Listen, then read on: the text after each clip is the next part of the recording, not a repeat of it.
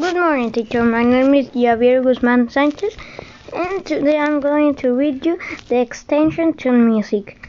Beethoven, the story of a little boy who was forced to practice. Ludwig van Beethoven was born in the lovely town of Bonn, Germany on December of mm, ah, one 177.